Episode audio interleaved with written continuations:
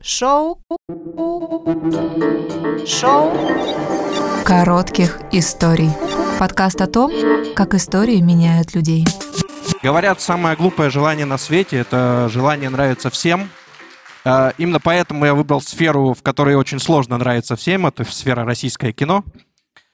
А, мама моя очень хотела, чтобы я стал экономистом. Она сама математик, поэтому нашла, просчитала, точнее, как на азарте меня заставить туда поступить. Она просто поспорила со мной. И поспорила, что, ну, я не смогу поступить на бюджет. Естественно, она это сделала зря, потому что в итоге ей пришлось раскошелиться на торт и на извинения, что она сомневалась в собственном сыне. Но э, я, сын математика, не просчитал тот факт, что выиграв этот бой, я проиграю войну. Потому что в итоге я проиграл. Я проиграл целый год жизни, э, викторину, кем я хочу быть, когда вырасту. Но в этом нет вины моей мамы, просто, ну, она хотела как лучше, она хотела, как она говорила, чтобы сын стал человеком, получил нормальную профессию. А я тоже что-то хотел, э, правда, не знал, что хотел, либо просто не умел это объяснить. Э, потому что когда я всем говорю, в том числе, наверное, и вам, что я хочу заниматься кино, это, ну, вы будете улыбаться, кивать мне как душевно больному, мол, ну ты молодец, молодец, давай, что-нибудь делай, что-нибудь делай. Вот, и в принципе эта болезнь прогрессировала, и недолго думая, я все-таки решил поступить на режиссуру. Правда, на театральную, но там просто я прочитал, что это режиссура, не прочитал, что дальше, и, в принципе, мне этого хватило. Но благодаря этому я все-таки начал снимать. Тут сделаем такой кат, потому что было много всего, но э, спустя года я все-таки добрался до своего первого полнометражного фильма «Вахтовый метод». Он выйдет в этом году. Это будет большое кино, это первый большой тюменский фильм. И в этот момент я понял, что ну, обычно на площадке я всегда стараюсь ну, как-то общаться с коллегами уважительно. Иногда могу, в принципе, повысить голос для дисциплины, потому что, ну, вы понимаете, много людей, надо как-то все это контролировать. Но э, обычно я стараюсь сдержанно общаться, за что, кстати, мне и прилетает обычно эта фраза, что ты пытаешься нравиться, зачем, ты же руководить должен. И на одном из съемочных дней, это уже было примерно середина процесса, ко мне подходят ребята-осветители, э, говорят... Лех, пойдем поговорим. А я давно ребят знаю, и как бы ничего не предвещало беды, но вы должны понимать, что для меня это первый такой большой проект. Естественно, он волнительный, и когда тебя просят выйти поговорить, это что-то, ну, неприятное, скорее всего. И тут начинается такой хичкоковский саспенс, когда мы с ребятами медленно идем от съемочной площадки. Я прокручиваю в голове все варианты, будем драться, будем ругаться, наверное, где-то я накосячил. В итоге мы уходим чуть от съемочной площадки, и ребята такие...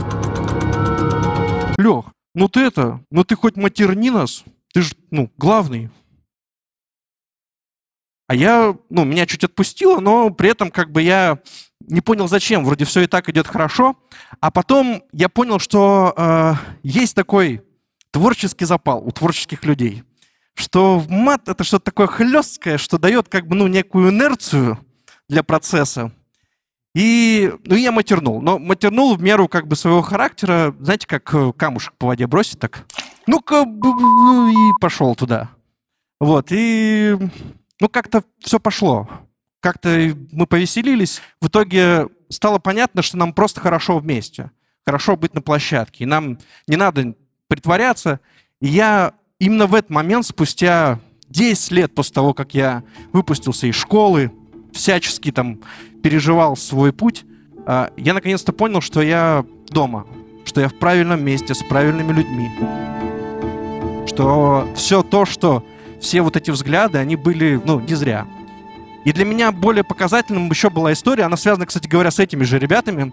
За пару лет до этого у нас был проект в Екатеринбурге, а, и, как обычно, ну, мы снимали ролик, смена, как обычно, была тяжелая, а, мы сильно валились по таймингу, и вдруг оказалось так, что смена вот-вот заканчивается. Там еще наш второй режиссер подлил масло в огонь. Он наших как раз ребят обвинил в том, что они опоздали, хотя это была не их вина. И самое главное, он сказал, что это они виноваты, что мы опаздываем. И ребята, естественно, расстроились, демотивировались, опустили руки. Это увидел продюсер.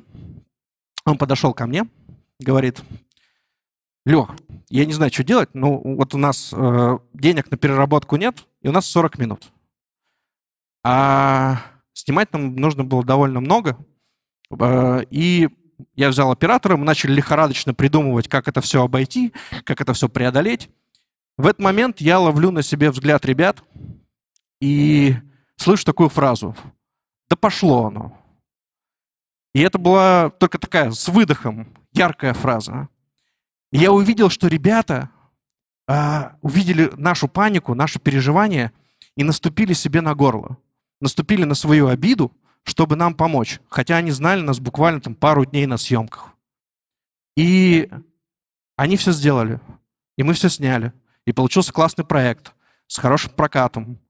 И в этот момент я понял, что они не пытались нам понравиться, не пытались как-то заускивать перед нами. Они просто проявили доброту и участие. И когда я вот к этой фразе возвращаюсь о том, что самое глупое желание на свете — это желание нравиться всем, я думаю, что, ну да, действительно, нравится всем не нужно. Но нужно быть добрым и внимательным к людям. И, как говорит моя мама, как, собственно, она хотела, чтобы я был человеком, важно быть человеком. Чего я вам желаю, и особенно в наше вот это непростое время. Спасибо большое. Важно быть человеком. Шоу коротких историй.